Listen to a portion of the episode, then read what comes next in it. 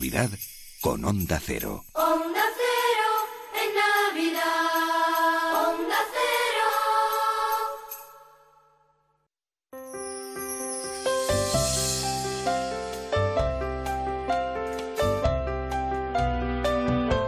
En Onda Cero, La Mirilla. Raquel Sánchez.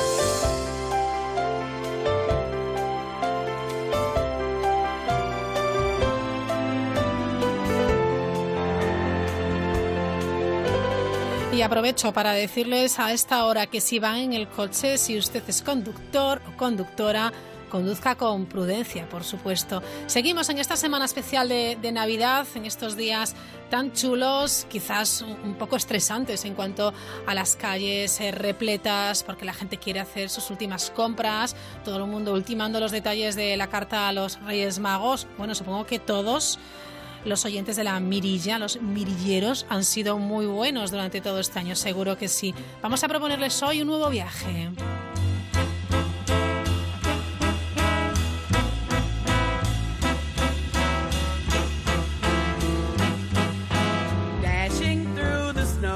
Les invitamos a reflexionar sobre lo que llevamos a nuestra mesa, sobre todo a la mesa de Navidad, a la mesa de fin de año. Caramba, ¿cómo nos ponemos? eh? Esos compromisos familiares con los amigos, con los compañeros de trabajo. Nos pasamos el mes comiendo y bebiendo y hay que hacerlo con moderación. Bueno, pues desde Asgeco proponen también eh, que juguemos con la comida, pero por supuesto desde un punto de vista didáctico. Pensamos en los más pequeños. Hoy miraremos al cielo de Sevilla, sí, sí, nos iremos hasta el planetario y también bucearemos en nuestros océanos, buscaremos caballitos de mar.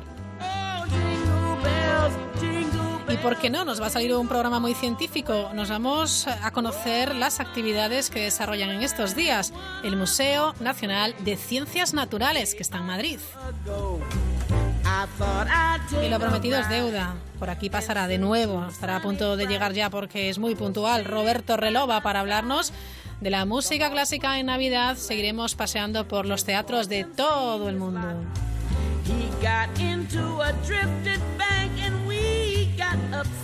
Oh.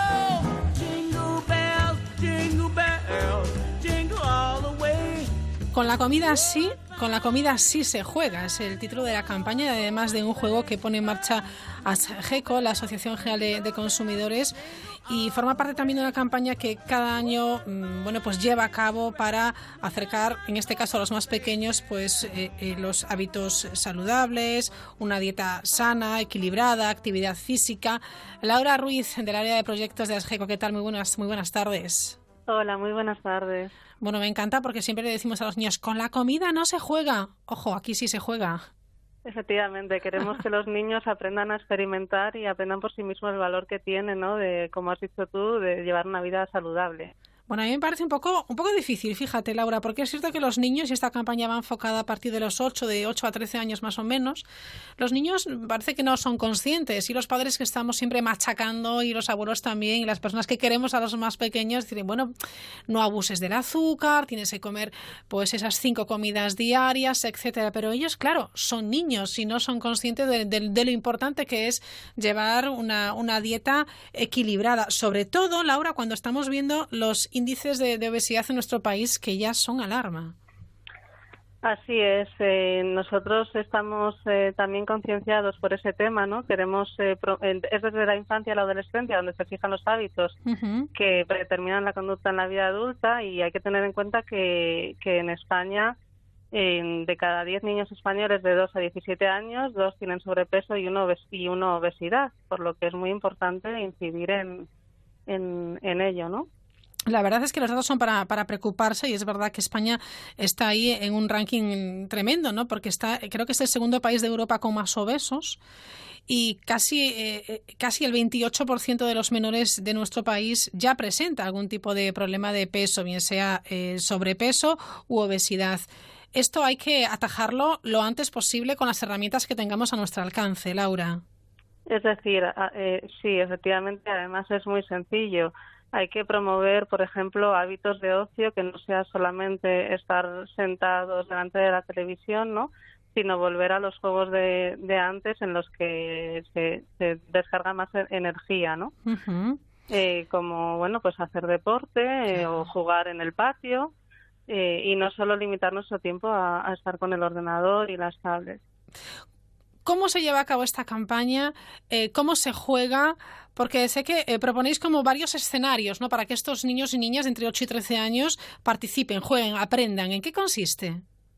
Eh, bueno, pues eh, ya que estamos en, fechas de Navidades eh, y sabemos que, queramos o no, muchos niños van a tener tablets y ordenadores en sus manos, ponemos a su disposición unos, un juego a través de, de la app de Con la comida si se juega y también a través de la web en el que le promovemos, pues le ponemos en distintos escenarios para ver ellos mismos qué harían, ¿no? Y, cuál es la mayor puntuación que se consigue dependiendo de si sus decisiones eh, fomentan esos hábitos eh, saludables, ¿no? Si, si, si ellos, por ejemplo, pues eh, a la hora de jugar, eh, pues tienen en cuenta, ¿no? Pues eh, activarse, ¿no? Estar activos, o si a la, el- a la alimentación, pues eh, si abusan o no de, de la bollería industrial, ¿no? Que es lo que queremos evitar, ¿no? Pues comer eh, cosas más saludables, conocer la pirámide de los alimentos, eh, cuáles son aquellos alimentos que conviene comer más a diario y otros que solamente deberíamos reservarnos para ocasiones especiales. Entonces, eh, bueno, pues esos cinco minutos que estén con el ordenador, por lo menos que sea conociendo, eh, ayudándoles a conocer co- qué pueden hacer ellos mismos para, para mejorar su, su vida, su salud. ¿Cuáles son estos escenarios en los que eh, involucramos a los más pequeños para que participen? Pues en nuestros hábitos cotidianos del día a día, es decir, el desayuno, eh, la- el, recre- el recreo en media mañana, cuando estamos en el colegio y, y necesitamos un, no tomar algo para, para continuar Sí. hasta la comida.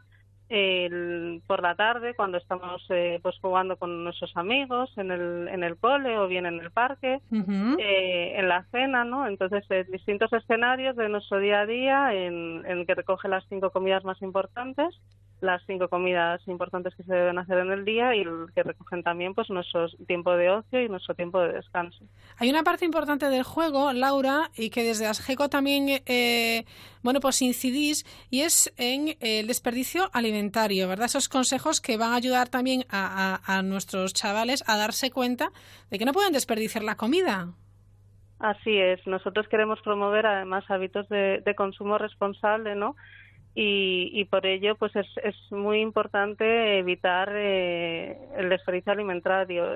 Eh, Cuando vamos, por ejemplo, a comprar, cuando acompañamos a nuestros padres a comprar, está bien preguntarse, si lo- preguntarnos a nosotros mismos si lo que vamos a comprar son cosas que realmente necesitamos o no necesitamos, si son alimentos frescos y de temporada, si el producto que estoy comprando es eh, pues respeta el medio ambiente, ¿no? Pues eh, hacer, hacer un poco de conciencia en nuestros hábitos eh, diarios de, de- de co- como consumidores, eh, como bueno, como niños también que nos vamos a que vamos a acompañar a nuestras madres a comprar o a nuestros padres a comprar y ir conociendo toda la todo el ciclo, ¿no? Desde nuestros hábitos de qué es lo que comemos hasta cuando hacemos la compra o cuando terminamos de comer pues eh, qué hacer para evitar ese desperdicio alimentario y ser consumidores responsables. Y tanto, nosotros en la mirilla siempre que podemos lanzamos esa cuña que tiene que ver con el respeto al medio ambiente y también en este sentido vosotros desde AGECO proponéis un juego en el que también el, el más pequeño, bueno, pues eh, apueste por el reciclaje. Así es, así es. Queremos que desde pequeños eh, creemos que es importante que los niños aprendan a, a reciclar, ¿no? Aquellos mm, productos que pueden volver al, ciclo de vida y, nosotros eh, apostamos por eso, sin duda creemos que es, es muy importante. El consumo responsable eh, desde todos los puntos de vista. Vosotros habláis de un consumo responsable desde los 360 grados, teniendo eh, bueno, pues en cuenta aspectos claves mm, como son los hábitos de vida saludables, la, la dieta sana y el ejercicio físico. Es muy importante eh, que reflexionemos un poquito, aunque sea en este momento en el que estamos hablando Laura y yo, el tema del ocio en los niños, porque claro, es muy cómodo que el niño esté contento y tranquilo sentado en su, so- en su sofá o- o encima de una alfombra con una tablet, pero hay más cosas. Claro que sí, que nosotros eh, recomendamos limitar a un máximo de dos horas al día el tiempo que los niños dedican a ver la televisión o a juegos que no requieran ejercicios. eh, creemos que es importante fomentar la práctica del deporte y de la actividad física y por lo menos eh, hay que encontrar 30 minutos al día de realizar actividad en ejercicio de intensidad moderada, pues todos podemos ir a caminar todos los días de la semana y además incluir tres o cuatro veces a la semana pues algún algún deporte, ¿no? Y si es de equipo mejor, que, que fomente valores también en la infancia que es, eh, que es vital también para, para los niños. Efectivamente, se trata también de aprender jugando, un juego que está a disposición también de los colegios, de los centros educativos. Y yo creo que también es una pata importante de este trabajo eh, en equipo, casa, eh, familia, por supuesto, y, y el colegio o el instituto, ¿no? Claro, al final en el colegio pasamos muchas horas, pasan muchas horas al día los niños, entonces es importante que todos estemos, eh, vayamos en la misma dirección, porque así es mucho más fácil para los niños aprender desde, desde la infancia estos eh, buenos hábitos, ¿no? Que al final les van a ayudar y acompañar el resto de bueno, del resto de su vida, el resto de etapas. Es- Está bien porque a veces son los niños, fíjate, también hacemos la reflexión que, que nos tiran de las orejas a, a los padres, ¿no? A la hora sobre todo de reciclar, fíjate que es muy que es muy interesante también. Con la comida sí se juega, es el título de la campaña, título de- del juego también. Además está financiado por la Agencia Española de Consumo, Seguridad Alimentaria y Nutrición del Ministerio de Sanidad, eh, Servicios Sociales e Igualdad. Recordamos, Laura, cómo se puede acceder a este juego. Eh, pues sí, tienes eh, dos opciones. Una es eh, acudir a la página web con la comida y en una de las secciones de la web eh, puedes acceder a, pulsando al juego. Eh, y otra opción es en las aplicaciones de iOS y de Android, en el, nuestro teléfono móvil, en nuestro smartphone, eh, poner lo mismo con la comida si se juega y acceder al, al juego de la Asociación General de Consumidores. Bueno, pues también en Navidad podemos tener un consumo, bueno, más o menos responsable, que nos relajamos un poquito, pero siempre hay que tenerlo en cuenta. Y, y vuelvo al tema de- del respeto al medio ambiente y también de, del reciclaje, siempre comprar. eh, esa cesta de la compra, Laura, es interesante desde luego también en Navidad realizar unas Navidades sostenibles, ¿no? Eh, sí, la verdad es que además en Navidades, que es la época donde más eh, nos reunimos en las celebraciones familiares a comer, pues intentar hacerlo de una manera lo más responsable y sostenible posible. Laura Ruiz, del área de proyectos de ASGECO, gracias por estar esta tarde-noche con nosotros y a pasar unas navidades maravillosas y siempre, repito, consumo responsable, lucha contra la obesidad infantil, que no es ni ninguna broma, es muy interesante, eh, bueno, pues descubrir esas pautas de vida saludables, descubrirlas quien no las conozca y, por supuesto, recordar la pirámide alimentaria, esa que siempre nos han enseñado en el colegio, pero ponerla en práctica, que es de lo que se trata. Gracias, enhorabuena por este juego, con la comida sí se juega. Gracias, Laura. Muchísimas gracias a vosotros. Un saludo, Muchísimas adiós. gracias. Un saludo, adiós.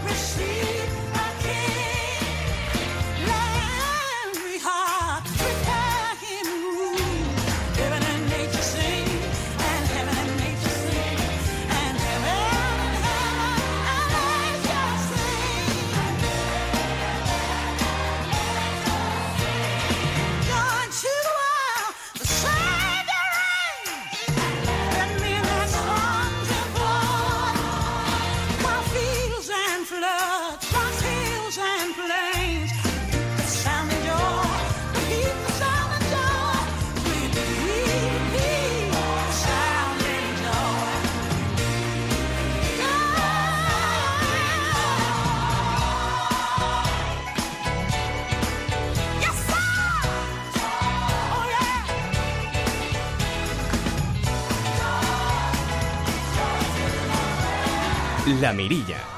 Onda Cero.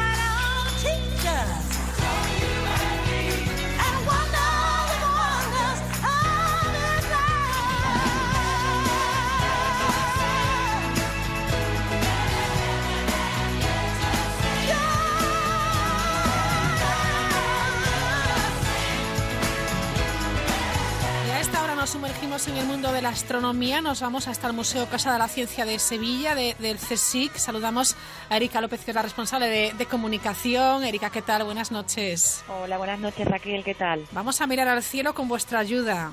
Sí, por supuesto, es una de las grandes propuestas de- del museo para estas vacaciones. Y tanto que sí, planetario a tope con un montón de, bueno, pues de actividades pensadas para toda la familia. Sí, claro que sí. Bueno, como, como sabéis, somos el único planetario que hay en la ciudad de Sevilla y entonces siempre intentamos pues eh, proponer eh, actividades amenas para todos los públicos, ¿no? Tanto para niños, ¿vale? Que tenemos unas proyecciones especiales para ellos muy divertidas como para adultos, ¿no? Tenemos una proyección eh, que se ha estrenado esta temporada y que eh, se titula o se llama Polaris. Efectivamente, Raquel. Eh, En los cuatro años que llevamos de recorrido del planetario, te puedo decir con total certeza que es la proyección que más éxito está teniendo en el público. Mira qué bien. ¿Por qué? Cuéntanos cómo es. Pues porque es una historia muy divertida, ¿no? Pues que eh, en, en formato de dibujos animados, eh, porque es para público infantil, pero yo siempre recomiendo que vengan toda la familia, ¿vale? Pues narra la curiosa amistad que se da entre un pingüino del Polo Sur y un oso polar del Polo Norte, ¿no? Eh, ambos emprenden una divertida aventura para resolver pues todas las dudas que tienen científicas, astronómicas, ¿no? Pues eh, qué son los polos, qué semejanzas tienen, qué similitudes hay entre los planetas, qué es la gravedad, por qué está la Tierra inclinada. Entonces, a través de esta divertida aventura de dibujo animado con unos personajes entrañables, pues todos los niños aprenden pues estos conceptos que son básicos, ¿no? Y además algo también muy divertido y esto pues los papis que somos más frikis pues nos encantarán y es que se hacen guiños a películas como Star Trek o a películas Ah. como como Titanic, ¿vale? Qué es una proyección muy redonda, muy divertida, yo se la recomiendo a todos los públicos. Bueno, el Museo Casa de la Ciencia de la Ciencia de Sevilla, de- del CSIC, sí es cierto que se vuelca también en Navidad. De hecho, venís de una actividad el sábado muy chula con un taller de regalos navideños con conciencia, pero todavía podemos disfrutar de funciones específicamente organizadas para, para la Navidad. Tenemos ese cielo en Navidad también a través del programa Stellarium. Claro, utilizamos el planetario como una herramienta no únicamente para poner proyecciones, ¿no? Proyecciones que además en todos los casos aquí en el museo son animadas y comentadas por educadores, ¿vale? Expertos en astronomía, sino que además utilizamos un programa que se llama el Stellarium, ¿vale? Que es una imagen realista del cielo en esa época del año, ¿no? Poniendo el programa del Stellarium, pues los visitantes del, del planetario pues pueden ver qué se puede ver en el cielo en ese momento determinado, ¿no? Y entonces, claro, nuestros educadores pues van explicando, van identificando constelaciones y, y es muy divertido porque se ve en directo el Qué cielo. bueno, ¿eh? Qué bonito Ujú. lo que aprendemos, ¿no? Claro, e- es uno de nuestros objetivos, básicamente, no solo que disfrute el público, sino que también se vayan de aquí, pues habiendo aprendido conceptos nuevos de ciencia, ¿no? Tenemos un, un objetivo transformador de la sociedad. Claro. Oye, Erika, háblame de Caperucita Roja y el telescopio de la abuela.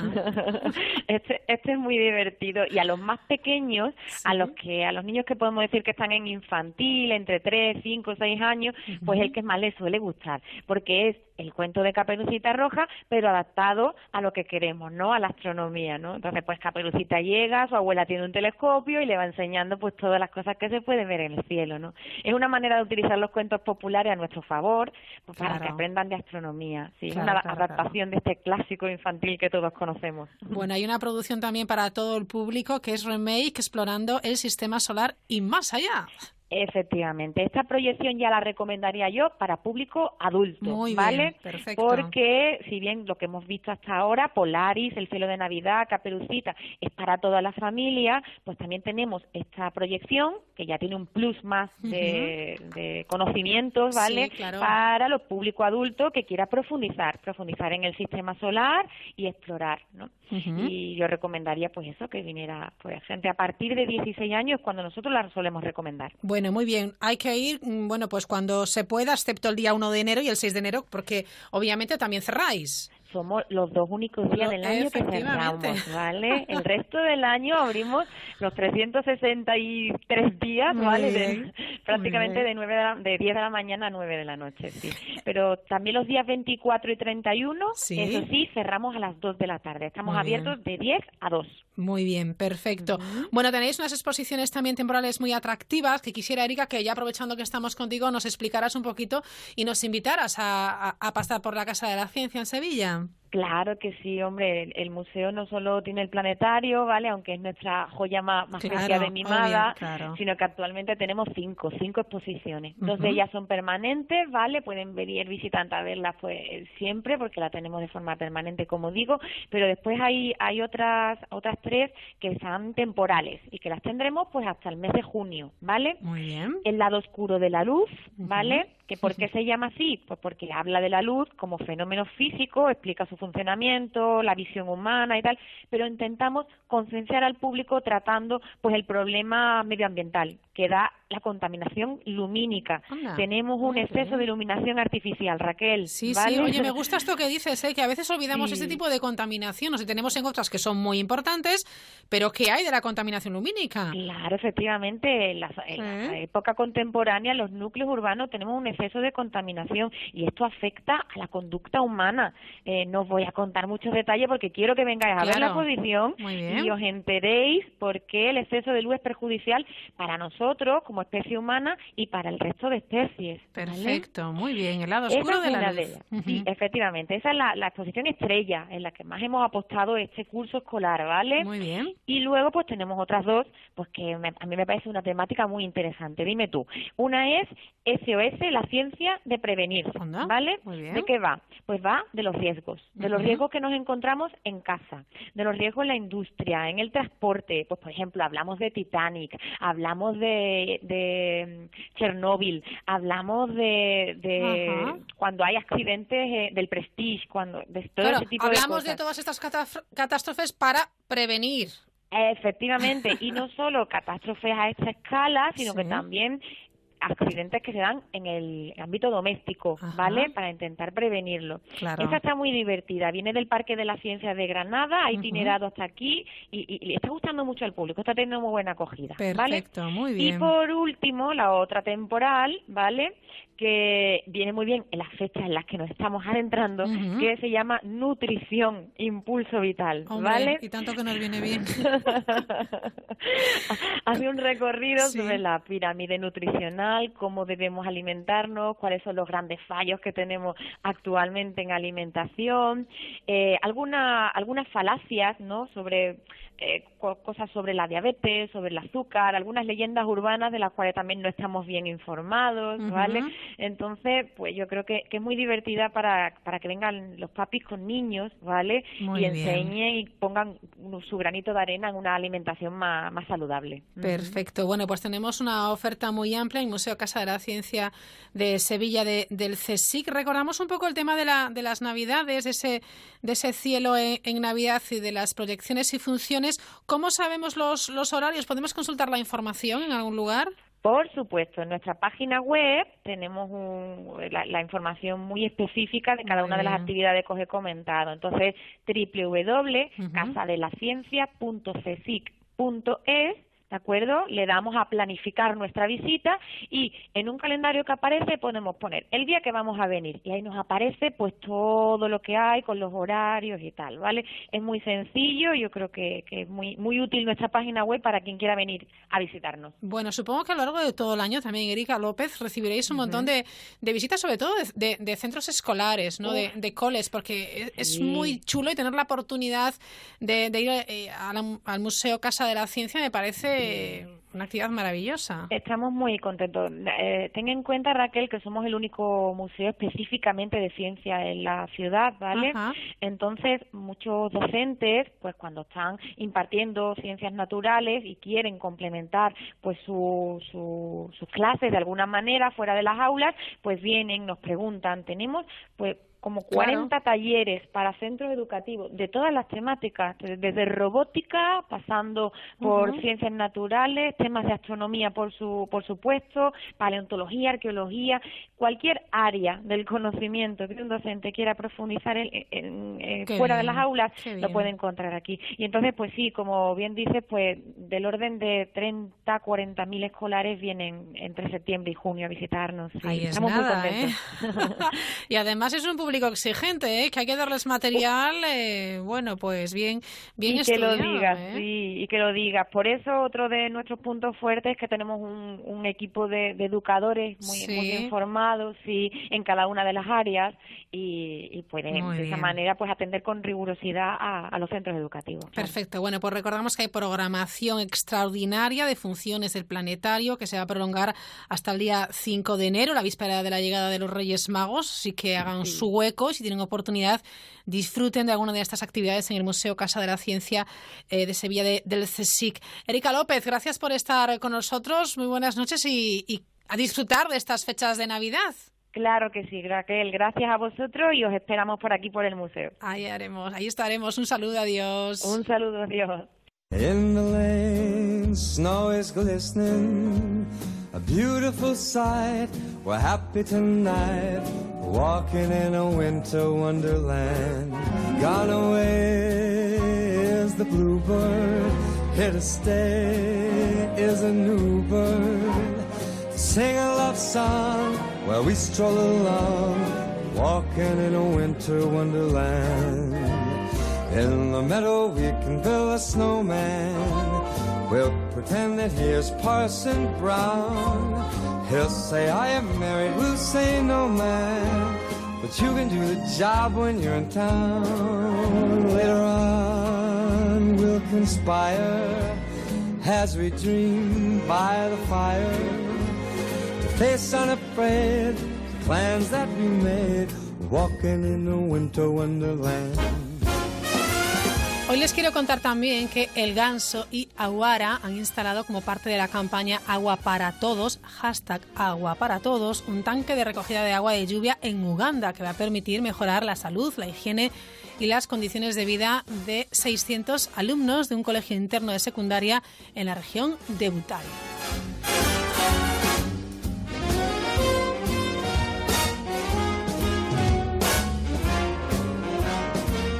Es un proyecto que se inició el verano pasado cuando Aguara y la marca El Ganso iniciaron una colaboración conjunta que permitía a Aguara vender durante todo el verano sus botellas de agua en las 35 tiendas oficiales de esta tienda de ropa. Los beneficios que eh, se recaudaron con estas ventas serían destinados a desarrollar un proyecto social para llevar agua potable a los 600 alumnos de la escuela y también al resto de los habitantes de esta región de Butare, en Uganda. Llegan las noticias a la vuelta, seguimos, bucearemos en el fondo de los océanos.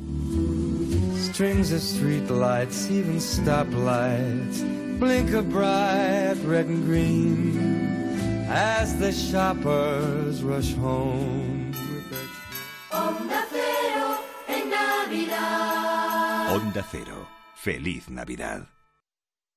Un motero aparca en la puerta allá donde vaya. Un mutuero hace lo mismo, pero por menos dinero.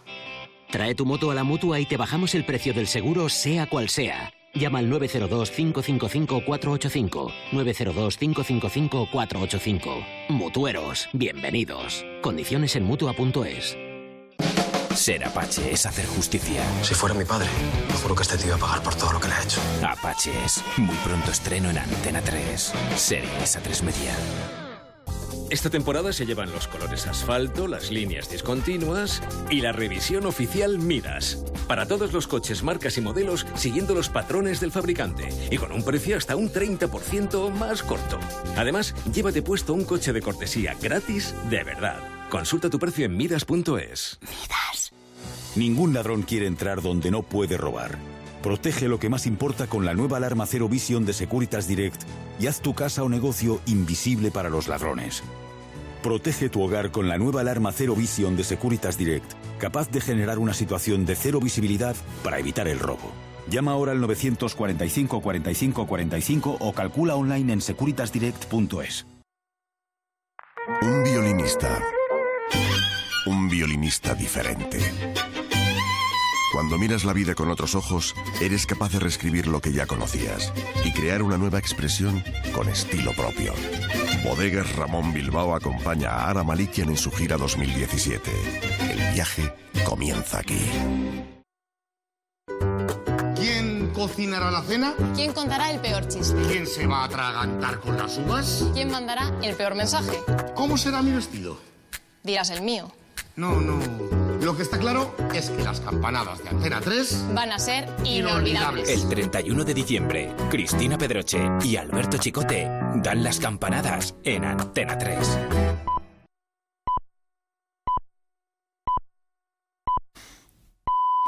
Son las 9, las 8 en Canarias.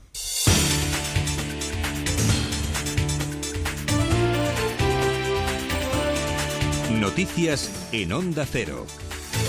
Muy buenas noches. Primera parada en Líbano, porque allí se encuentra ya de visita las tropas en la misión de la ONU la ministra Dolores Cospedal. Sería la segunda ocasión en la que la titular de defensa acude para pasar revista a los efectivos españoles destinados en este país. Desde Beirut informa nuestra enviada especial Arancha Martín. Un viaje de Navidad de la ministra para visitar a las tropas. Esta noche compartirá cena con los alrededor de 650 militares españoles que participan en la misión de la ONU, apoyando al gobierno libanés y al ejército de este país al mantenimiento de la tranquilidad a lo largo de la Blue Line, la línea marcada como fronteriza con Israel. La ministra tiene previsto también visitar alguno de los puestos de patrulla. De momento, cuando llegue esta noche, apenas 90 kilómetros de distancia de Beirut, más de dos horas por carretera, tiempo para compartir con los militares españoles. Aquí el Departamento de Interior lo que tiene en cartera son hasta 11 medidas legislativas para reforzar al terrorismo, reforzar la seguridad frente al terrorismo, se enmarcarían en el pacto antiyihadista, incluye, como detallaba el ministro Juan Ignacio Zoido,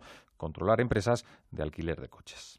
La obligación de registro documental e información de las personas físicas o jurídicas que ejercen actividades de hospedaje y alquiler de vehículos a motor y que en todos los sitios las personas que se vayan a alojar estén identificadas y que también se tengan identificado a todos aquellos que alquilan vehículos de motor. De la crónica judicial, Jordi Puyol Ferrusola Jr. ya está fuera de la prisión de Soto del Real después de haber satisfecho la fianza impuesta la semana pasada de medio millón de euros. Logra reunir ese dinero gracias a aportaciones de sus hijos, un hermano y algunos amigos, según cuentan Onda Cero Fuentes Jurídicas. Después de pasar por la Audiencia Nacional, podrá irse a casa, informa Eva Llamazares. Apenas cinco días después de que el juez le rebajara a 500.000 euros la fianza, Puyol Ferrusola ha podido hacerla efectiva. Sale en libertad provisional, aunque tiene que comparecer ante la Audiencia Nacional para que se le comuniquen las medidas cautelares que debe cumplir a partir de ahora. El hijo mayor del expresidente pasará la noche vieja en casa, pero no puede salir de España. Debe comparecer semanalmente ante la justicia y el juez le prohíbe gestionar directa o indirectamente su patrimonio. José de la Mata, que le investiga por blanqueo de capitales y organización criminal, dejó en medio millón de euros la fianza inicial de 3 millones que se le había impuesto, porque la investigación ya está suficientemente avanzada. Y sepan también que el paso del huracán Bruno por la península ha dejado numerosas incidencias por fuerte oleaje en el Cantábrico y también rachas de viento en Levante y el sureste del país. Un hombre fallecía a causa precisamente de las eh, fuertes rachas de viento en Tarragona al caer por un balcón, a causa, como decimos, de este fuerte viento. También en Palma, al norte de la isla, moría ahogado un hombre mientras practicaba windsurf. Y ahora vamos con la información deportiva. Javier Matiachi. En Inglaterra, el Manchester City puede todavía dejar más resuelta la Premier. El equipo de Guardiola, que ya juega su encuentro ante el Newcastle de Rafa Benítez. En el minuto 17 continúa el empate a cero. Además, el Liverpool ha anunciado el fichaje del central Van Dijk, procedente del Southampton, a cambio de 85 millones de euros. Día intenso en el Consejo de Administración del Sevilla para tratar de buscar nuevo entrenador. La decisión es que sea Vincenzo Montella a la espera de que resuelva su contrato con el Milán. Por otro lado, el Comité de competición ha sancionado con tres partidos al entrenador del Betis, Quique Setién, tras su expulsión ante el Athletic de Bilbao. También un partido para Dani Carvajal, que vio la roja en el Clásico. Y en Italia se está jugando el derby de Copa. En la primera parte se enfrentan Milan e Inter. Continúa también el empate a cero. Y también baloncesto con la Eurocup. Ya en juego dos partidos, el Morabanca Andorra Darusafaka y el Herbalife Gran Canaria ante las Bell de Francia. Bueno, pues más noticias a las 10, a las 9 en Canarias y en nuestra página web ondacero.es. Síguenos por internet en ondacero.es.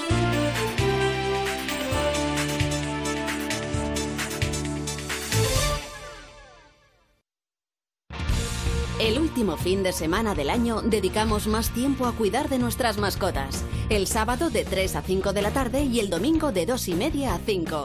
Como el perro y el gato, con Carlos Rodríguez. Sí, queridos amigos, estamos buscando ni más ni menos que un animal, como hacemos en estos 16 últimos años. Estamos buscando una familia de mamíferos carnívoros. Tengo aquí una consulta que dice, hola, pregunta urgente, acaba de entrar un pájaro en casa de mi hermana. Yo tengo dos periquitos. ¿Podríamos meterle con ellos en la jaula? No es la mejor opción. Gracias, quered a los animales. Este fin de semana, el sábado de 3 a 5 de la tarde y el domingo de 2 y media a 5, como el perro y el gato.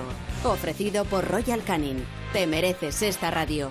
Onda Cero, tu radio.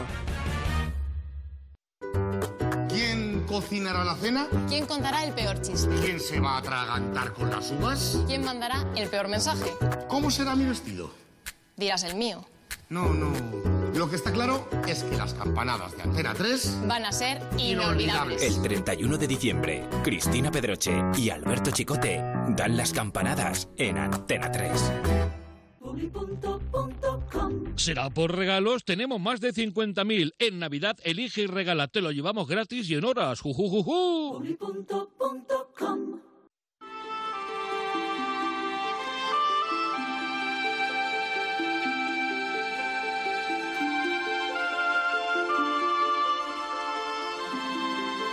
La Mirilla. Onda Cero.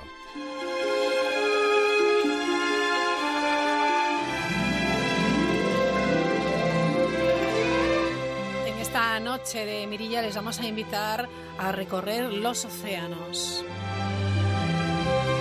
Y es que la vida en la Tierra depende directamente de estos océanos que cada vez están más amenazados por los impactos de la actividad humana y el cambio climático. La pesca insostenible e ilegal, la gestión costera, el tráfico marítimo, la contaminación y los efectos, por supuesto, del cambio climático llevan décadas, décadas amenazando profundamente a nuestro medio marino. La riqueza del fondo marino, sus ecosistemas y diversidad están en riesgo. Hoy nos sumergimos en los océanos para buscar caballitos de mar.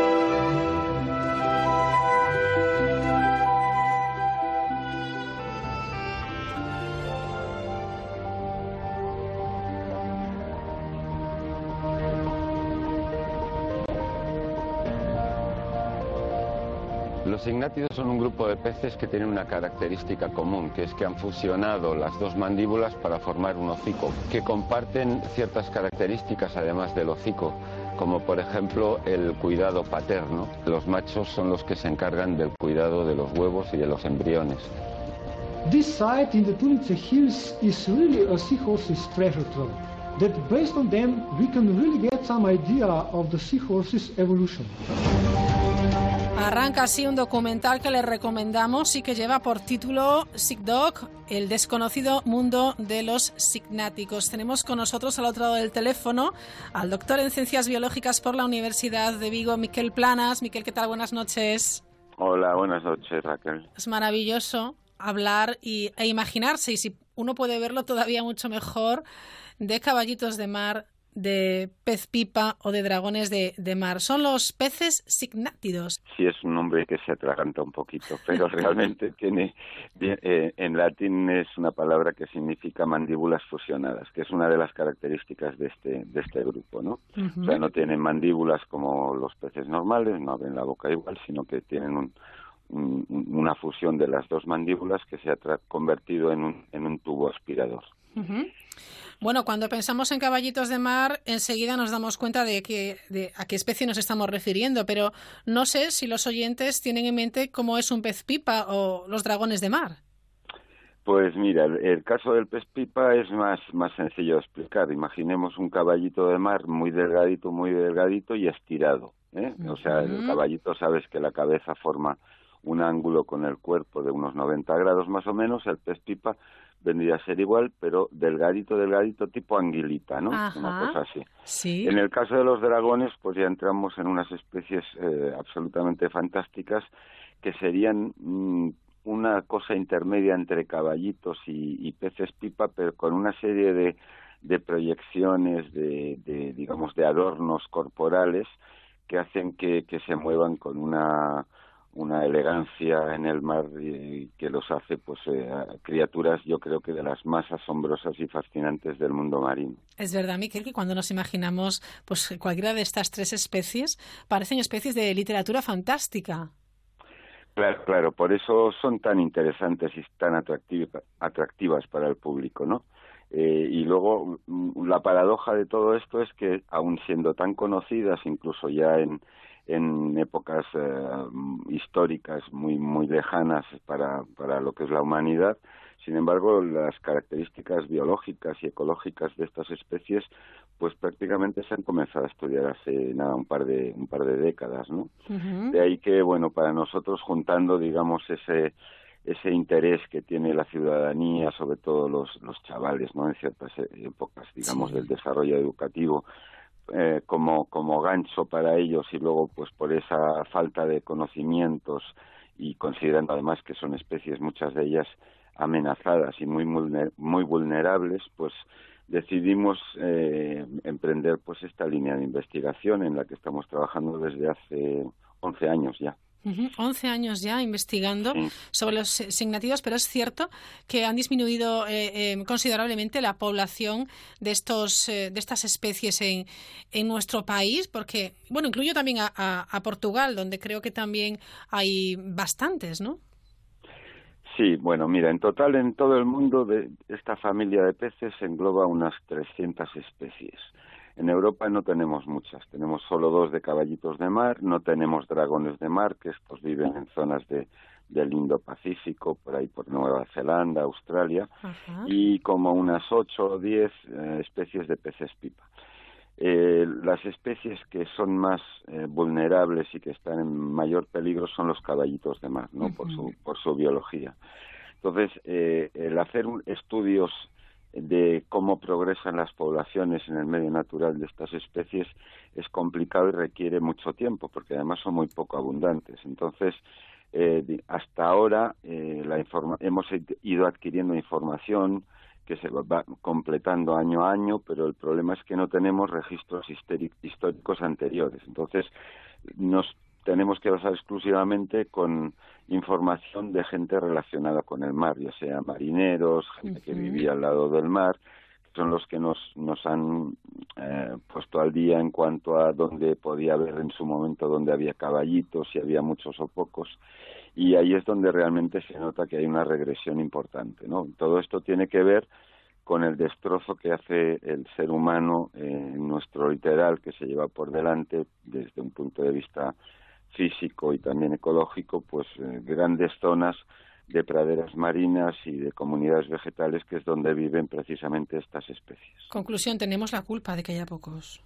Sí, claro, el ser humano tiene la culpa de un montón de, cosas. Mira, precisamente hace hace muy poquito estuve en San Sebastián recogiendo un premio que le dieron al documental y con ocasión de la proyección de este documental también hicieron un taller sobre eh, la acción, digamos, del ser humano en, todo lo que es la utilización de, plásticos y la basura de plásticos.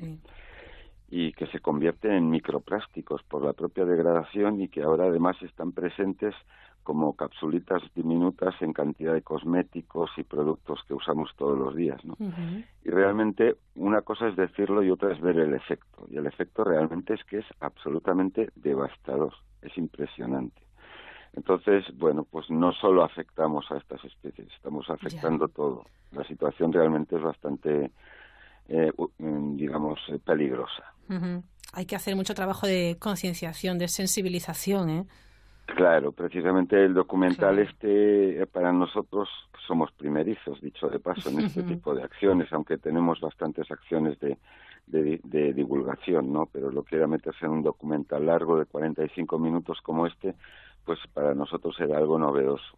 Y uno de los principales objetivos a la hora de, elaborar el documental era precisamente eh, informar primero a la ciudadanía de qué son qué son estas especies, porque hay muchas ideas que fluctúan por ahí que son erróneas, ¿no? Por ejemplo, que se aparean una vez, de que siempre tienen la misma pareja, lo cual es bastante habitual, pero no es exactamente así. O sea, hay como unas fantasías por ahí que no son ciertas, ¿no?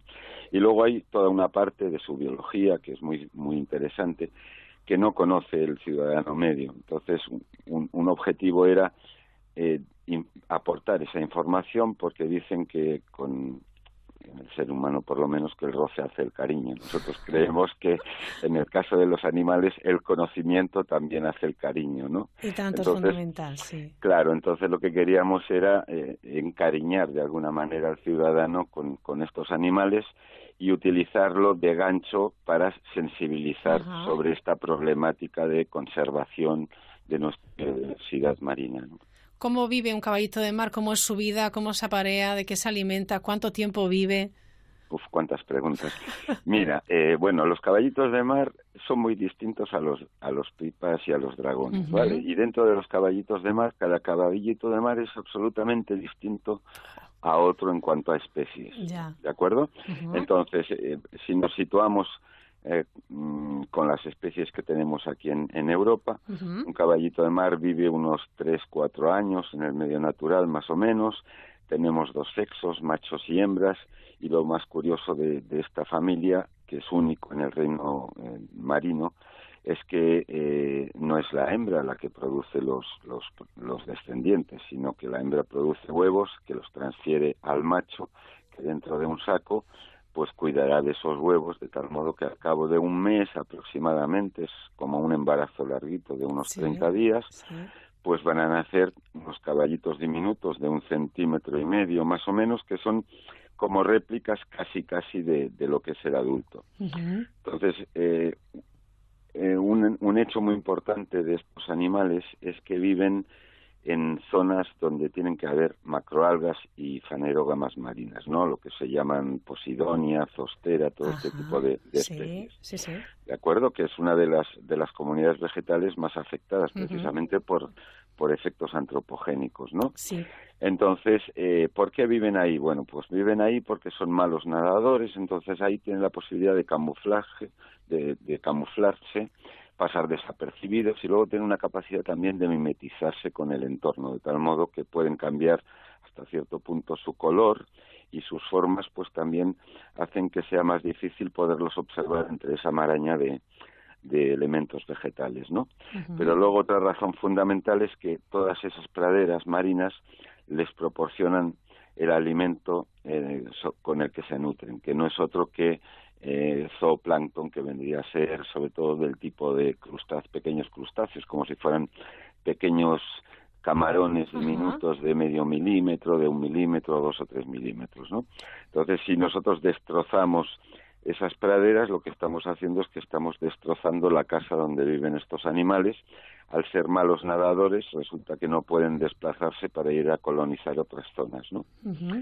Entonces, bueno, esa es la, la, vulnerabilidad que tienen estas especies, que es lo que hace que en muchos casos pues eh, estén protegidas. Claro.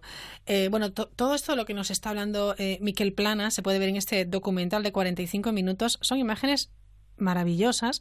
¿De dónde proceden estas imágenes? ¿Dónde se ha rodado? Mira, básicamente en Galicia, en el medio natural, de, sobre todo de la ría de Vigo, en, en también. Sí. Luego hay planos que eh, obviamente no se pueden tomar en el mar a menos que te pases allí muchos meses, lo cual es inviable. Entonces montamos un acuario especial para aspectos determinados como la reproducción entonces hay escenas de reproducción que llevan Vaya unos escenas, pocos... por cierto, ¿eh? Qué maravilla. Sí, son unos pocos segundos, pero Sí. esos pocos segundos Sí, sí. en algún caso llevaron a la productora a estar más de dos semanas toda la noche con cámara en mano pendiente del momento, porque luego el pase de huevos de la hembra al macho es visto y no visto. O sea, si te das la vuelta ya se Ya te lo terminó. has perdido. Te lo perdiste, ¿no?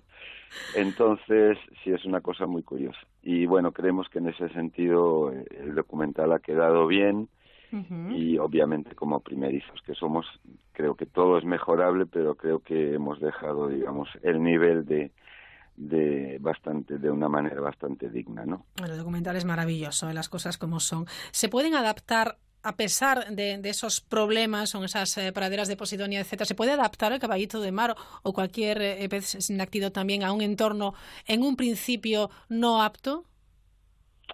Es muy difícil, es muy difícil, porque fíjate que un caballito de mar eh, tiene una cosa que ya nos revela qué es lo que necesitan, ¿no? Esa, esa cola prensil Sí. Que es con la que se sujetan y con la que pueden protegerse también de las corrientes marinas y del mar cuando los oleajes y tempestades se ponen, se ponen complicadas. Entonces siempre necesitan estructuras de agarre. Las mejores estructuras que además les proporcionan el alimento, como yo decía antes, pues son las, las eh, plantas marinas. Obviamente hay en otras zonas. en Galicia hemos encontrado zonas donde realmente uno no esperaría encontrarlos, como eh, zonas de puerto donde prácticamente no hay no hay vegetación, ¿no? Pero bueno, siempre encuentran un refugio donde protegerse. Eh, como curiosidad, pues hemos encontrado caballitos de mar dentro de una lata hundida en, en puerto, ¿no? Pero eso es, es algo muy inhabitual, muy inhabitual. Sería muy interesante, eh, Miquel, entonces, mm, que se pudieran hacer, que no sé si se está haciendo o si se puede hacer, planes de conservación. Claro, ese sería nuestro objetivo. el gran problema es que un plan de conservación no solo nos implica al sector investigador, sino que depende mucho también de los organismos eh, gubernamentales y, bueno, y luego exige fuentes de financiación que, implican un coste muy elevado, ¿no? Entonces, eh, obviamente esa es nuestra finalidad. El problema es que no hemos conseguido financiación para poderlo llevar adelante. Y curiosamente resulta que hay mucho más interés en otras zonas de España para trabajar con nosotros para poder hacer eso e implementarlo en, en otras zonas, como por ejemplo en Cataluña, ¿no? Entonces, bueno, esperamos que algún día lo podamos hacer aquí en, en, Galicia. Es más, creemos que el hecho de tener un proyecto ahora con parques nacionales y poder trabajar en el Parque Nacional de las Islas Atlánticas, pues igual en un futuro, al tratarse de una zona protegida, lo cual quiere decir que hay unas condiciones fantásticas para poder hacer planes de conservación, pues, pues igual algún día podemos, podemos llegar a ese objetivo, ¿no? Ojalá. El documental termina mm, en los últimos minutos con una afirmación del propio Miquel Planas que nos, nos ha preocupado. Eh, afirmas que si no eh, se llevan a cabo medidas preventivas en el año 2100, el 50% de las especies marinas, bueno, pues estarán eh, condenadas casi a la extinción. Sí, es que la situación es realmente terrible, o sea, nos estamos cargando el planeta. Yo soy bastante negativista en ese sentido. pues algo hay que hacer, ¿no? Claro, ten en cuenta que solo hablando de praderas marinas, eh, cada hora en el planeta se destruye una superficie de praderas equivalente a un campo de fútbol. Qué barbaridad. Cada hora. Entonces, eh, es así, es que realmente es así. ¿Cuánto trabajo queda de concienciación por parte de la, de la población y también de, de aquellos que tienen en sus manos eh, las herramientas para llevar a cabo planes de conservación, estudios, etcétera? Es decir, de, de las administraciones, ¿no? Sí, por supuesto. Es que creo que aquí la implicación de la administración es fundamental. Lo que pasa es que, bueno, en tiempos así de crisis que hemos tenido, que obviamente ha afectado mucho también a, a la financiación de proyectos de investigación, pues ha sido complicado. Por eso tengo cierta esperanza de que en un futuro eh, podamos llegar a conseguir financiación, por lo menos para, para poder en práctica algo de, de nuestros conocimientos, que por otra parte aprovecho para decirte que en este sentido de lo que es cría en cautividad hemos sido pioneros en, en Europa, ¿no? Con las especies europeas de caballitos de mar. Entonces tenemos desarrollada una técnica de cría en cautividad que lo que nos permite es poder disponer en algún momento de juveniles de cierta talla que puedan ser llevados al mar y poder hacer un seguimiento para ver qué sucede con ellos y si realmente eh, la repoblación o el reforzamiento de poblaciones salvajes es posible, que pensamos que sí, por un pequeño estudio piloto que habíamos hecho en Punta Caballo, ¿no? en, la ría, en la ría de Arousa. Pues eso es una, una noticia, la verdad es que buenísima y que, que da pues eh, bastante esperanza. Bueno, por el momento hemos conseguido ya no ver desde hace muchos años caballitos de mar disecados. Sí, ese es un logro. Qué bárbaro. Sí, es, un, es algo que, que, que, a nosotros, pues bueno, nos, nos parece que es muy interesante, pero por otro lado esto se compensa negativamente con que hace poco han empezado a aparecer también capturas de furtivos en, en la península ibérica de gente que trafica ya con, con caballitos de mar oh. capturados aquí eh, con, con fines ilícitos, ¿no?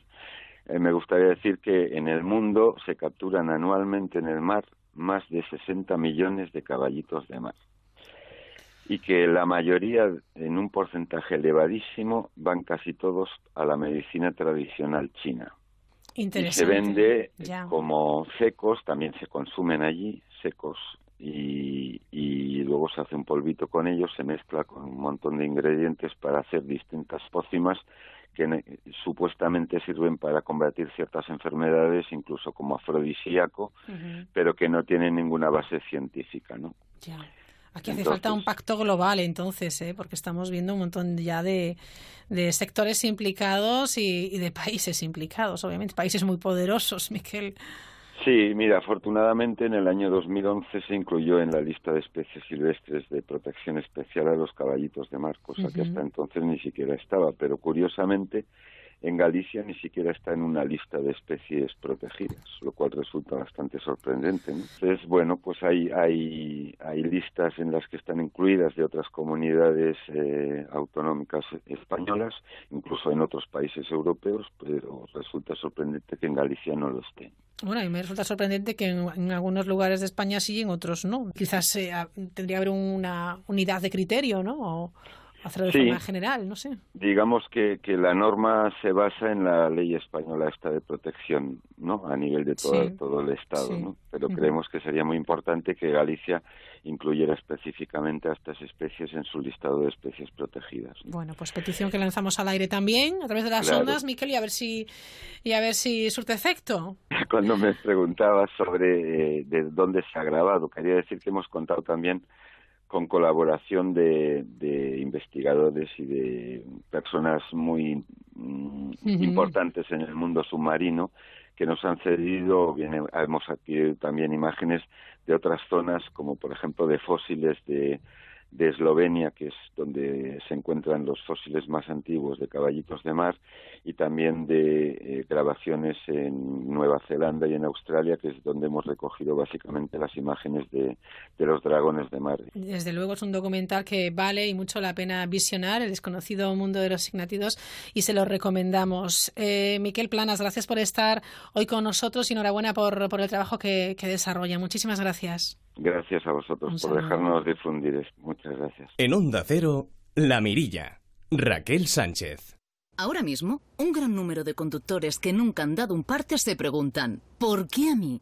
Si te han subido el precio del seguro de tu coche o moto, vente a la mutua. Y sea cual sea, te lo bajamos. Llama al 902-555-485. 902-555-485. Vamos, vente a la mutua. Condiciones en mutua.es.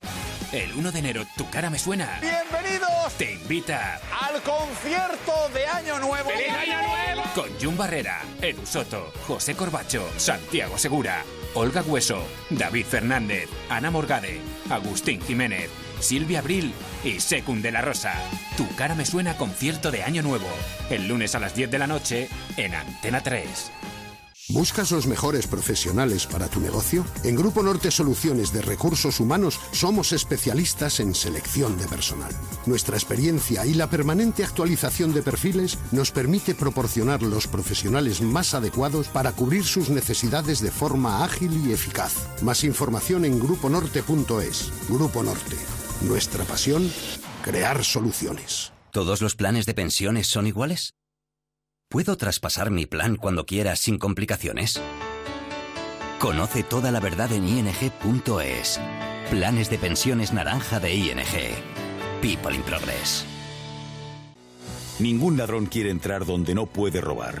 Protege lo que más importa con la nueva alarma Cero Vision de Securitas Direct y haz tu casa o negocio invisible para los ladrones. Protege tu hogar con la nueva alarma Cero Vision de Securitas Direct, capaz de generar una situación de cero visibilidad para evitar el robo. Llama ahora al 945 45 45 o calcula online en securitasdirect.es. Onda Cero, Madrid. Si quieres adquirir un Opel en Madrid, Motor Aluche. Si necesitas el mejor servicio postventa Opel, Motor Aluche. Cuando pienses en Opel, piensa en Motor Aluche, donde está la tecnología alemana. Visítanos en la calle Higueras 3335 junto al kilómetro 4 de la Nacional 5 o en la web motoraluche.com. ¿Te salen trabajos esporádicos? Factu.es te permite facturar a tus clientes sin complicaciones. Cotiza en la seguridad social solo por los días que trabajes. Preocúpate de lo importante y nosotros nos encargamos del resto. Factu.es es garantía. Nuevas formas de trabajar. Si su banco ha sido vendido a otra entidad, era usted accionista, tenía bonos, obligaciones convertibles o deuda subordinada y ha perdido sus ahorros, póngase en manos de los mejores profesionales y demande ya. Bachofer Abogados, 926 46 40 o bachoferabogados.com. ¿Qué tengo que hacer esta semana? Hoy tenéis cita los tres en el dentista. Mañana tenéis cita los tres con el médico. Caser presenta Familias Unidas, el único pack familiar de salud por 126 euros al mes para todos. Contrátalo antes de febrero y presume de salud. Infórmate en caser.es. Caser, seguros de tu confianza. Esta noche vieja Novotel Madrid Center te trae la fiesta más completa en el corazón de Madrid. Recibe el año nuevo sumergiéndote en la magia de París. Decoración temática, menú de gala, regalos, sorteos, barra libre y mucha diversión para tu familia y amigos. Reserva ya en el 91 221 4060 o novotelmadridcenter.com. Busque, compare y solo en Ocasión Plus, liquidación total final de año. Coches de ocasión a precios irrepetibles. Que no se te escapen. Ocasión Plus, liquidación total. Regalar artesanía es ofrecer a quienes te rodean algo especial, elaborado con cuidado y cariño. En la Feria Mercado de Artesanía de la Comunidad de Madrid llevamos 30 años haciendo de tus regalos algo único. Ven a vernos a la Plaza de España. Te esperamos hasta el 5 de enero. Comunidad de Madrid. Gilmar le ofrece la oportunidad de vivir en una de las calles más emblemáticas del barrio de Salamanca, Claudio Coello 108. 12 viviendas de lujo de 3 y 4 dormitorios desde 290 metros cuadrados con todos los servicios que pueda soñar. Entre en claudiocoello108.com o llámenos al 91 209 3280. Claudio Coello 108. El lujo de saber vivir Madrid. Adelántate al frío y disfruta en Alsocaire del mes de la cuchara. Una gran selección de platos de cuchara elaborados por nuestra gran chef. Y de postre, el mejor arroz con leche artesano de Maribí, ganador de numerosos premios. Alsocaire, tu restaurante cántabro en Madrid. Pío Baroja 10, Metro Ibiza. Reservas en el 91 493 8804. Alsocaire, la mejor cuchara de Madrid. Onda Cero Madrid, 98.0 FM.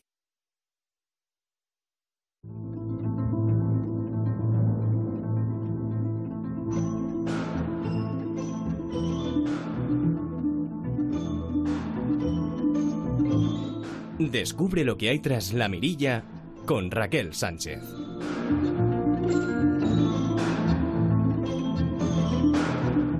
Motivo de estas vacaciones de Navidad, el Museo Nacional de Ciencias Naturales en Madrid nos propone bueno, una serie de, de actividades muy especiales, pensadas, claro, en, en, los más pequeños, talleres sobre dinosaurios, animales marinos o cocina saludable, entre otros. Tenemos al otro lado del teléfono a Pilar López García Gallo, que es la directora de Comunicación y Programas Públicos de este museo. Pilar, ¿qué tal? Buenas noches. Hola, buenas noches. Bueno, lo primero, eh, feliz Navidad, felices fiestas. Y bueno, felices fiestas a todos los oyentes uh -huh. que nos estén escuchando ahora mismo. Claro, oye, tenemos aquí un programa eh, pensada en familias y para niños ya muy pequeñitos, a partir de los tres años. Sí, nosotros eh, a la hora de diseñar nuestras actividades y especialmente las de Navidad, siempre pensamos en, en, en toda la, la diversidad del público que nos visita desde niños muy pequeñitos a los que iniciamos ya en, en, en los conceptos científicos a través de, del juego, ¿eh? a través uh -huh. de vivir una, una experiencia pues muy divertida y muy participativa en un museo. Y luego también otras propuestas en las que esos niños un poquito más mayores también participan con sus, con sus padres, ¿no? Son actividades en familia. Son fantásticas. Habéis empezado el día 23 y continuáis hasta el día 7, con lo cual a tope en el museo, ¿eh? Sí, no siendo el día 6 que cerramos, porque Ajá. es un día en el que, bueno, pues todas las familias claro. están en casa con, con todos los, los, regalos que han traído los reyes, pero todos los días, bueno, ya hay el día 1 que, claro, que, cerraremos. Claro, lógico, también hay que descansar, pero es cierto que en estos días que hay eh, tenemos eh, talleres, guiñoles, ¿qué nos vamos a encontrar si nos vamos al Museo Nacional de Ciencias Naturales? Pues mira, desde las 11 de la mañana, porque hay algunos pequeños que son muy madrugadores y que desayunan tempranito y tienen todavía cogida los sobres la, la hora del colegio, ya podemos empezar a hacer actividades y hasta pues eh, hasta la una se están haciendo.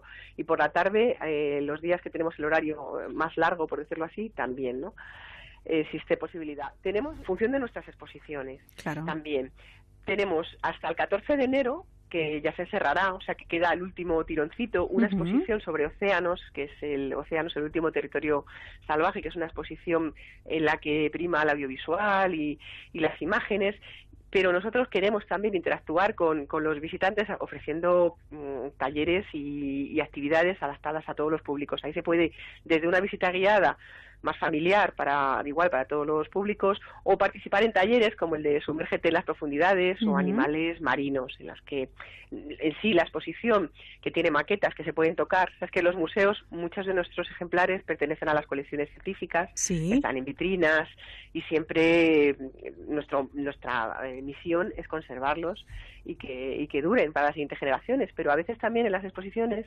contamos con modelos maquetas que sí se pueden tocar y esta, esta exposición tiene una foto muy bonita con un tiburón que puedes meter la mano y ver cómo esos dientes siguen creciendo constantemente. Y además eh, participar en ese tallercito en el que los más pequeños, pues de la mano del educador del museo, que son personal que tiene mucha experiencia y que va contando la historia de manera en la que capta la atención mucho de, de los niños y, y de las familias, porque aunque los más chiquititos participan ellos solos, pero sí que seguimos defendiendo la actividad familiar porque son momentos dedicados a, hacer este a compartir el ocio ¿no? entre, entre todos claro es un ocio y, además, que aprendemos muchísimo ¿eh? los pequeños y también los mayores lo has dicho bien sí sí sí yo creo que sí que es muy bueno que los padres compartan estas experiencias con los niños, con, los, con los más pequeños. Tenemos otra propuesta que también sigue con el agua, con la idea del agua, que es, eh, pero esta ya es a otro nivel, es para niños un poquito más mayores, la vida oculta del agua. Tenemos una, una pequeña exposición sobre mm, los microorganismos que viven en, en el agua y, en este taller lo que hemos conseguido es preparar una batería de, microscopios para que los que son más apasionados ya más de laboratorio, que les gusta más esta práctica, puedan asomarse y ver eh, en estas preparaciones todo, descubrir un, un, mundo microscópico que, que, no nos podemos ni imaginar. y esa es otra de las propuestas. Les puede encantar coger un, microscopio o una lupa en, su defecto también y, y ver qué hay ¿no? en una gota de agua, por ejemplo, ¿no?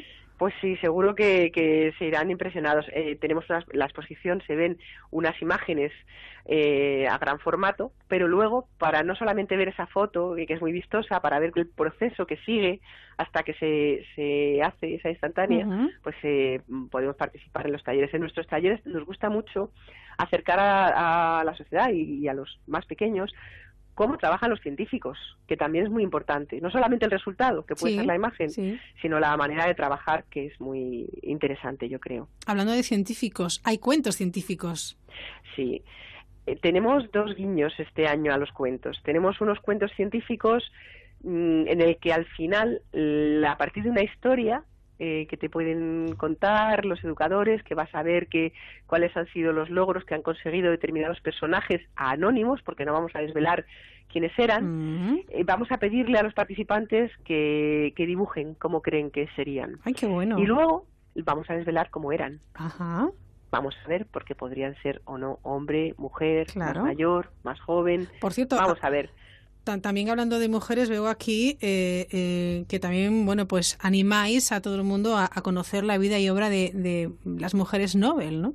Eh, tenemos una exposición que también está gustando mucho a un público adulto, que a veces es más reacio a visitar museos de historia natural, pero que pues es verdad que los museos de historia natural vienen muchas escuelas y luego también nos visitan mucho eh, familias con niños pequeños, pero si el público también adulto o también con niños, porque ya veis que tenemos una propuesta para hacer también en familia, pero puede detenerse y ver eh, en esta exposición el trabajo de muchas mujeres, algunas científicas y otras eh, de otros ámbitos, como el Premio Nobel, como el, Premio de Literatura, que, que, han destacado en, o sea, que han recibido este galardón Nobel, ¿no? Es verdad que todavía nos cuesta mucho a las mujeres tener ese reconocimiento de, de la valía profesional y esta exposición pretende mostrar la parte más humana de estas eh, señoras y, y también su, su obra, ¿no? Su, Fantástico, Pilar, qué buena idea.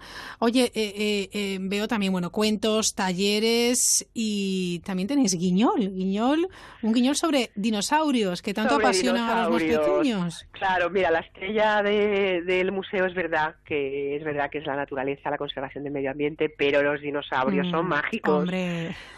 Son muy mágicos y los más pequeños, pues, no se pueden resistir al encanto de estos personajes. Hay un guiñol que es un recurso también también muy divertido para, para padres y para niños y para familias es eh, conocer también la, biología de los dinosaurios, pero a través de unos personajes muy simpáticos, algunos un poco más terroríficos, que son los dinosaurios carnívoros, pero la mayoría eran vegetarianos y, eran mucho más inofensivos, ¿no? Como, como ese, ese Paquito, que es uno de los protagonistas de nuestro guiñol, que Paquito es un paquicefalosaurio, que, que, bueno, pues que es un valiente y tiene que poner ahí orden para que los carnívoros no hagan de las suyas. Bueno, está chulísimo está genial. ¿eh? Bueno, recordamos que eh, los, los, talleres, las visitas guiadas, los cuentos, eh, todo es en horario preferentemente por, por la mañana, ¿no? A partir de las 11 como hasta la una más o menos. Pero también hay, algunos por la tarde, sí. Claro, y hay una en concreto para el día 30 que se titula Investiga con tu hijo. ¿En qué consiste, Pilar? Bueno, a mí me parece la mejor manera de despedir el año. A todos aquellos que no se hayan ido de viaje por ahí, que no se hayan escapado fuera de Madrid o que o al contrario, fuera de Madrid quieran venir. Madrid, por supuesto. Claro, si quieren venir a Madrid pueden ver el museo, pueden ver otros museos, ver la ciudad y luego a las 8 de la tarde, cuando el museo se cierra, ese sábado, se cierra a las 8, se abre especialmente para que se realice una actividad que también es, es muy especial, que es investigar con tu hijo, hija, sobrino, nieto. una, actividad familiar en la que mm, se sigue una serie de, de, procesos, pues como trabaja un paleontólogo, como trabaja un geólogo. Es, en concreto el día 30 está dedicado a los dinosaurios también, es la zona de paleontología. en otras ocasiones hacemos la noche de los animales, pero esa vez es de dinosaurios. Y son actividades de laboratorio, de taller, de, de yacimiento, Mm, en las que se puedes cenar aquí también, unos sándwiches, ¿no? Es una, una especie de acampada en el museo y cuando termina la sesión, después de una pequeña visita nocturna y ya con luz apagada, se puede dormir en unos sacos que tienen que traer los visitantes en el museo. ¡Qué maravilla! ¡Qué experiencia inolvidable, eh! Inolvidable, porque es una experiencia que llevamos haciendo tiempo con escuelas, pero que hemos puesto en marcha hace poquito con familias, porque hay muchos papás que me decían, es que a mí me encantaría eh, pasar una noche en el museo. Vamos, yo firmo ahora mismo, sí, sí, sí, me parece una experiencia chulísima para eh, compartir. yo creo que, que es una, en, Navidad yo creo que es un regalo muy bueno. Se pueden adquirir las entradas en la web, que es una manera sencilla de, tenerlas. y, y, luego este año que se, se me pasaba a deciros que además de los estos cuentos de científicos, vamos a tener una pequeña exposición eh, muy especial porque son ecocuentos, ecocuentos que a través de los cuales que son historias, pues las historias de siempre, Alicia del País de las Maravillas, Los Tres Cerditos, La Sirenita, El Libro de la Selva, pero se han hecho una relación, se ha relacionado eh, esas historias con, con el medio ambiente o en realidad con la ciencia, ¿no? Los tres cerditos, pues es verdad que el ADN eh, nuestro es muy próximo al de los al de los cerdos, sí, tenemos un ADN muy próximo. Entonces, vamos a saltar de los cuentos clásicos a historias eh, científicas de pues de, biología en general o, de zoología, o sea, hablaremos de algunas de las especies que están en el medio marino de la sirenita o también en el libro de la selva, bueno, pues todo el ecosistema de esa selva, a través de una pequeña exposición interactiva que es muy curiosa porque, porque es muy visual y además es interactiva. Puedes apretar algún botoncito que te pues, se mueve el pajarito. Que a mí lo que me pareció más curioso a la hora de, de prepararla y es la, la autora de, de la obra que mm, es una persona muy especial porque también recicla muchos mecanismos para utilizarlos en su producción. Ah, qué bien. a partir qué buen mensaje también Sí, un motor de un limpiaparabrisas, de un taller, o sea, de los coches que ya están en, eh, que, que, no, que no sirven, ¿no? Sí, que están en el desguace, vamos. En el desguace, que no me sale la palabra. Se utiliza ese motorcito y, y, lo utiliza para hacer un mecanismo para que se pueda ver cómo se mueve una mariposa. Anda. Y dices, por Dios, es que además recicla. Claro, pues es maravilloso. Oye, tenéis unas propuestas y eh, muy chulas, la verdad muy originales y animamos a todos nuestros oyentes que si tienen la oportunidad aprovechen esta programación especial en las Navidades del Museo Nacional de, Ciencias Naturales porque vale la pena. Toda la información está en la página web www.mncn, que es las iniciales de Museo Nacional de Ciencias Naturales, .es, o si no buscan en un buscador y enseguida les, les remiten a esta, a esta página web para ver horarios, entradas y demás, ¿verdad? Sí, solo con poner Museo de Ciencias Naturales aparece, el primero. Eso hemos conseguido, que esté ahí en primera Genial, línea. es una ayuda, sí, sí, sí. ayuda mucho a organizar la, todo el programa. Hay que prepararse muy bien las visitas para saber las horas. Sí, Yo también sí, sí, recomiendo comprar las entradas previamente, porque es verdad que en Navidad tenemos muchos visitantes y hay una cola Ya. importante. Y Bueno, pues nada. te Ya están, ya están tecleando, ya están tecleando para, para buscar y para conseguir esas entradas. Bueno, Pilar López García Gallo, gracias por estar con nosotros este ratito en, en la Emirilla, seguir disfrutando de estas fiestas tan entrañables y a comenzar el 2018 como en pie, ¿eh? Pues sí, igualmente para todos, yo creo que es una manera estupenda de comenzar el año haciendo actividades en familia y actividades mm, científicas en un museo. Claro que sí. Pilar, gracias y un abrazo. Bueno, Hasta luego, adiós. La Mirilla. Onda Cero.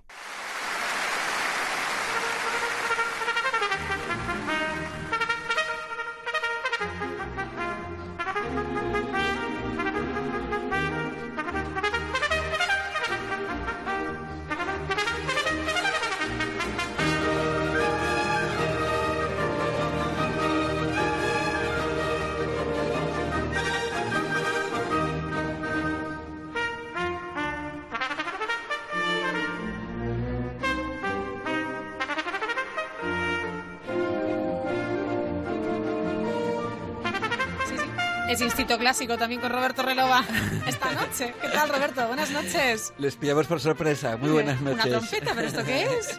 Y una mujer, Y además. una ¿eh? mujer. Ahí. A ver, que no en la ópera todos son divas, son chicas y tal. Hay músicos y músicas. Y aquí tenemos Sí. una gran diva de la trompeta, ¿eh? Claro, y hay óperas, hay eh, Repertorios. repertorios, hay ballets estos días también. Uf. Les comentábamos, ¿verdad? Que, que estamos con el Cascanueces, El con el, Cascanueces. el, el Lago de los Cisnes, La Bella Durmiente. La Bella Durmiente, etcétera. También clásicos de, de estas Claro, épocas de, claro. de Navidad.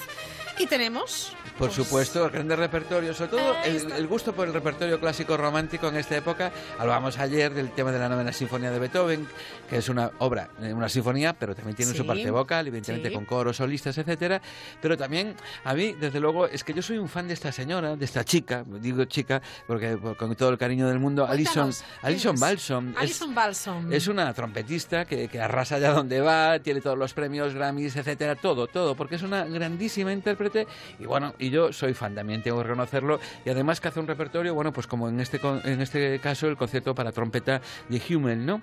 Un músico muy conocido precisamente, bueno, por- aparte de sus sinfonías, etcétera, por sus famosos conciertos para trompeta. Y ella, allá donde vaya, galas, en este caso también es una gala navideña, lo que estamos escuchando, Sí. pues ahí va con su virtuosismo y ese sonido que de verdad Raquel es que es un sonido de estos que, que de- de- como dicen de ces- encestar ¿no? directamente eh, coloca proyecta es que es maravillosa Bueno, la, la- la puesta en escena es muy chula porque está eh, ella, Alison Balson, en, en el escenario sola, la orquesta, Sí. bueno, pues, eh, en, en- bueno, por Dios lo diré, en la parte baja, en la vamos. parte baja del foso orquestal, En el foso orquestal. foso Entonces, orquestal. ella es la que, es el centro principal, Es el como foco una cantante, principal, justo. es y como una además va cantante, con, pero con su vestido también maravilloso, largo, eh, y es protagonista absoluta. Es increíble, ¿eh? Yo creo que hablando de, hablabas ayer del tema de la elegancia. Hoy por Ujú. hoy es que los, los- tanto los chicos como las chicas visten en los conciertos, bueno, de Dolce Gabbana, de no sé qué, de, de, de- de todo, ¿no? Y to- Ay, si todos- hablamos de Dolce Gabbana. qué maravilla. Qué anuncios. Qué, qué, qué puestas en escena. que puestas en escena. Qué y- tiaras de Swarovski. no me digas, por favor. Lo ha dicho, lo ha dicho ella, ¿eh? ¿Lo han Pero visto cuéntalo, ustedes? cuéntalo. Es que es maravilloso. Uno, una se prepara ¿eh? para un, un- un gran evento y nos colocamos esa maravillosa tiara de Swarovski con una puesta en escena maravillosa, elegante, sutil. Es que tienen que verlo. ¿O no? Bueno, pues es es que bien los- lo dices, de verdad, hasta me emociona verlo también. A ver, el baile famoso de fin de año, de, de la, la presentación de las debutantes, que sale, por cierto, en el año nuevo, luego Sí. que intercala en escenas, y que es una gala con ópera, cantantes de ópera, músicos, etcétera.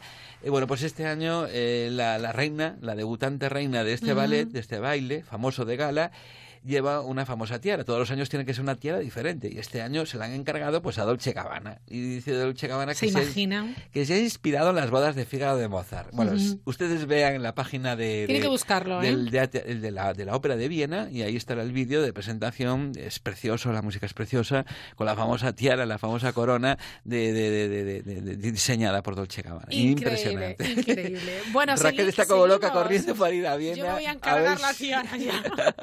¿Quién pudiera? Sería maravilloso. Bueno, Alison Balson, desde luego, nos ha conquistado, maravillosa, ese, ese concierto de, de- de trompeta. Pero tenemos Ajá. más cosas, ¿no? Bueno, tenemos muchas cosas porque ahora nos vamos al otro lado del continente, nos vamos a Estados Unidos y al Ajá. gran Metropolitan de Nueva York que también vive la Navidad con toscas, bohems, porque todos los días pueden hacer lo que les dé la gana en ese macro escenario. Bueno, también en Roma en este momento está Tosca, está Traviata y la Bohem, por supuesto. Pero hay una ópera, hoy, hoy estamos a 27 de diciembre Sí. y hoy y no, no, no es ninguna... Es, Ay, que es ya no es- vamos a llegar, hay un no, estreno. hoy sí que no llegamos, ya estarán a punto, yo creo que ya están a, estarán a punto ya de todo, así que imposible.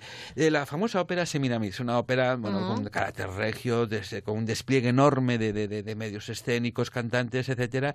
Y yo he co- escogido, hemos escogido, pues, de, esta ópera de Semiramis, de Rossini. Ujú. Es que Rossini no nos puede faltar, porque esto es salud mental, como decía nuestra querida maestra Teresa Berganza, Berganza, hablando sí. de Rossini siempre.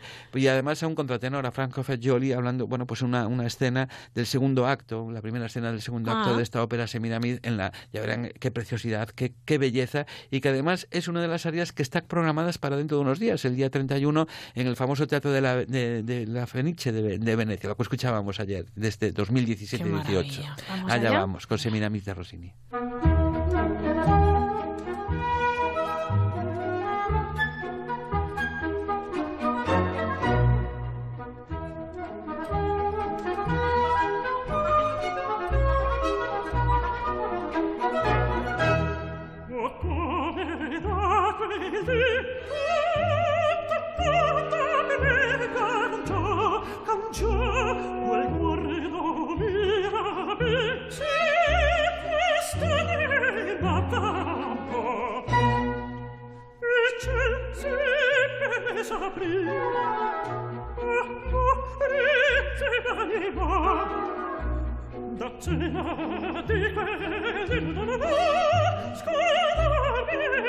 sopra, scordarmi, mai, mai sopra.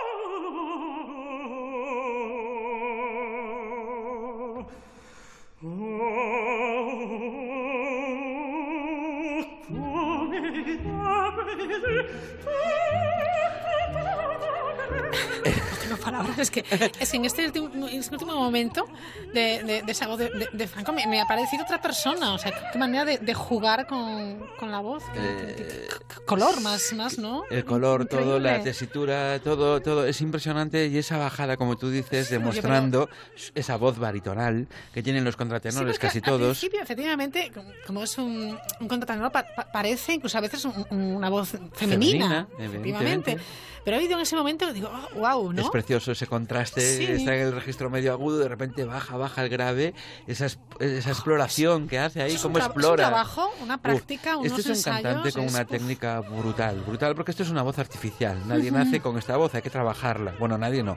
Eh, tenemos el caso Sí. de Vincenzo Capechuto, ¿no? Pero Sí. quiero decir que, y otros cantantes, pero en este caso esto es técnica, mucha, mucha técnica, mucha Qué elaboración. trabajo, ¿eh? Qué trabajo Y qué increíble. música también, este Semiramis de Rossini, eh, en la voz de. Franco Fagioli. No le pierdan. la- bueno, este es el contratenor junto con Jarowski.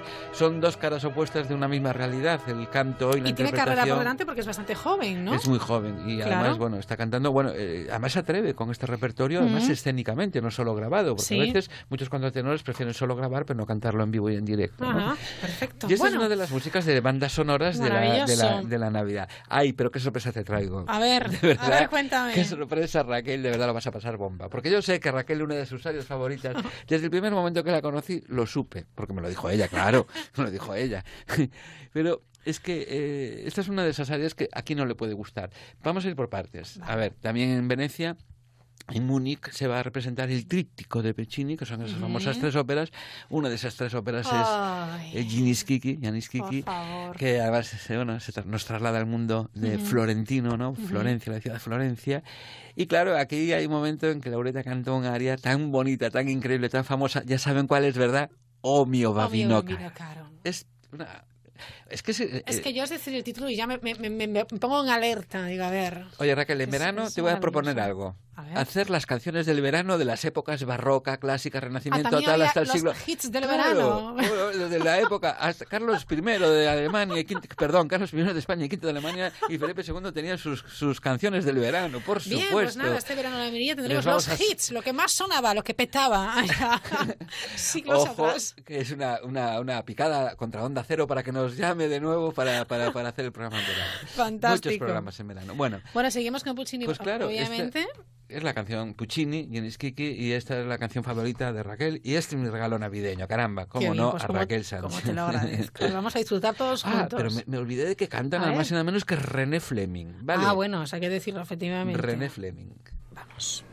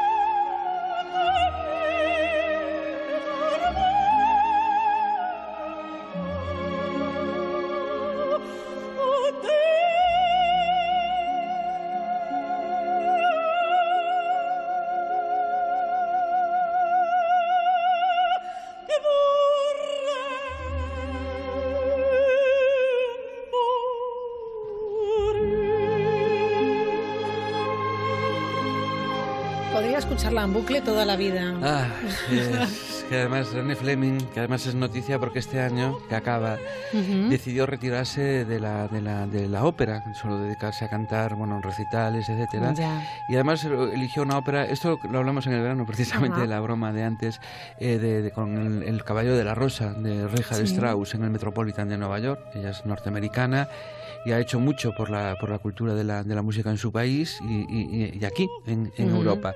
Arrasa, como en estas otras de esas galas al aire libre en Berlín, y ahí está el público en, en, en- en fin, en- Totalmente entregado, me encanta porque el público que también se puede ver en, estamos- YouTube, al, al tiempo sí. que, lo- que Roberto y yo lo estamos escuchando, lo estamos viendo también en, en imágenes y el público de lo más eh, variado, porque Niños, familias, niñas, niños con sus, con sus con sus bengalitas, bengalas. en, en- y además con esa sonrisa y Sí. están disfrutando de, de- de la música, es maravilloso. Bueno, pues qué regalazo para terminar hoy el programa, ¿no? Pues sí, el Omnio bien, Caro, Puccini, en una ópera que se representa en Venecia, se representa en Zúrich por primera vez en una, una primera escenificación nueva, o sea, está Ajá. una nueva producción, es lo que quería decir, y con lo cual, bueno, pues yo creo que este es Vaya otro calendario. repertorio. Sí, no, el calendario se llena y además eh, pueden ustedes mirar que las entradas están agotadas en todos los teatros. Yo lo de la Bastilla de París, que tenía cierto interés Sí. En ver la luna, ¿no? De ya- cerca. ya imposible, ¿no? la.